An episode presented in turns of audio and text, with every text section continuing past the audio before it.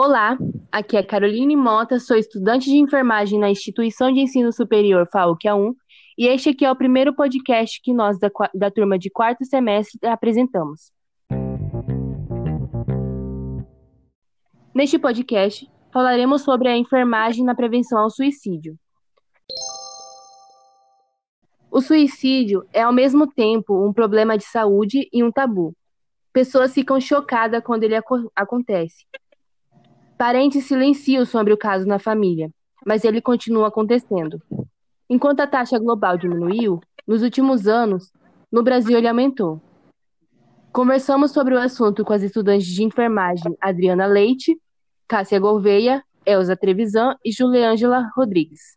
Boa noite, meninas. Boa noite. Boa, Boa noite. noite. Boa noite. Então, Adriana, você pode me responder o que acha sobre o assunto de hoje?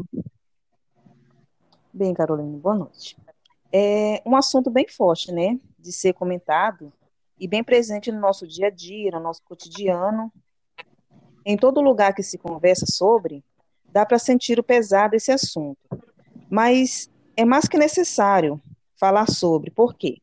Quanto mais se fala e divulga, mais pessoas entendem que não é apenas o ato de tirar a própria vida.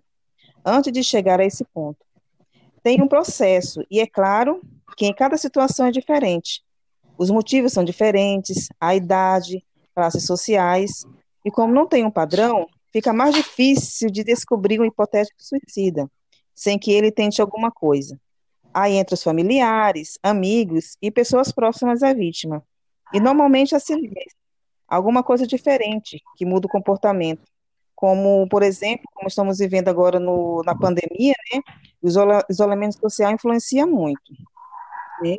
Podemos citar também a gravidez indesejada, a perda de emprego, o bullying, são alguns fatores que desencadeiam essa atitude suicida.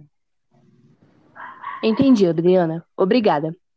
Assim como ela citou que normalmente há sinais, Julie, é, que tal você nos falar desses sinais, desse comportamento que parecem característicos de alguém que possivelmente pensa em tirar sua própria vida? É necessário observar os sinais de comportamento suicida, né? Porque muitas vezes eles são subjetivos, como, por exemplo, insinuações de cansaço da vida, sofrimento, desejo de morte, perda de perspectiva, falta de interesse por atividades gerais. A pessoa muitas vezes não vai falar de forma clara o que ela está sentindo, mas ela vai demonstrar de alguma forma que algo está errado. E cabe às pessoas à sua volta, como familiares, amigos, professores, perceberem que aquela pessoa necessita de uma ajuda. Existem ainda situações que podem ser percebidas por familiares mais próximos e que podem direcionar a, a, diminuição do interesse pela vida, como, por exemplo, descuido com medicação contínua, tentativa de resolução de pendências, desinteresse em se cuidar, falta de projeto de médio e longo prazo, humor apático e diminuição da interação com pessoas próximas. Queixas constantes também de sintomas também subjetivos, como desconforto, angústia, solidão. Além disso, essas pessoas com comportamento suicida podem ter desenvolvido é, em um estado mental fragilizado, é, podem ter desenvolvido problemas psicológicos, como depressão, transtorno afetivo bipolar, dependências múltiplas, entre outros. Entendi. Então não tem mesmo um padrão, né? Isso muda de pessoa para pessoa e vai de como ela demonstra o que sente, né? É, o que deve ser difícil para um profissional de saúde, né? Já que pessoas chegam a princípio com chega de com queixa de dores que não tem uma explicação específica. Então, um profissional a atender o paciente deve prestar muita atenção aos cuidados, né? É, Cássia, como estudante de enfermagem, queria saber de você como funcionam as ações do enfermeiro com relação à prevenção ao suicídio. Como é o primeiro contato, a importância de uma assistência humanizada. Então, o primeiro contato com o paciente é de extrema importância. É, a gente deve ter uma abordagem calma, a gente deve dar espaço ao paciente e não julgá-lo de forma alguma. É fundamental é, para facilitar essa comunicação, criar um vínculo com o paciente, reduzir o nível dele de desespero, de desconforto, acolher esse paciente, escutar as necessidades dele e ser amigável acima de todas as coisas. nós devemos demonstrar interesse real nos problemas do paciente, porque as, muitas vezes é, quem está do lado dele, os familiares e amigos, não dão essa importância. E a partir daí, nós podemos ser humanos com eles, é, dar a atenção que ele não recebe e também identificar o quanto ele está vulnerável por tudo que ele está passando. E após toda essa identificação, a gente pode estar tá planejando o cuidado que esse paciente vai receber. Entendi.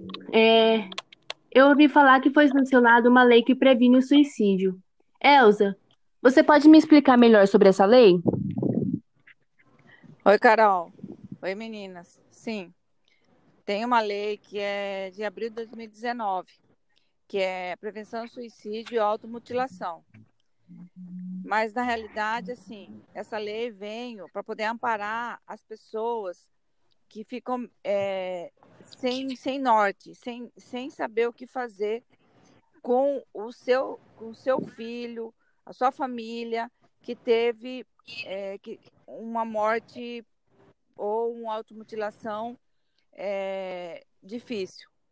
Nós temos que olhar para o nosso semelhante, para os nossos filhos, para o nosso adolescente com amor. E essa lei veio, na realidade, para poder, é, como é que eu vou dizer, financeiramente, financeiramente, é, com, compensar as famílias que tiveram uma perda de um filho é, pelo suicídio. É, é, é, é, e é muito nova, relativamente. É 2019. E isso aqui no Brasil. Ok, obrigada. Antes da gente encerrar, é, queria citar sobre os serviços de ajuda. O CVV, Centro de Valorização à Vida, que oferece atendimento gratuito de apoio emocional e prevenção do suicídio, atende voluntariamente e gratuitamente todas as pessoas que querem e precisam conversar sob total sigilo por telefone, e-mail, chat e Skype 24 horas todos os dias. Ligue 188, repetindo, 188.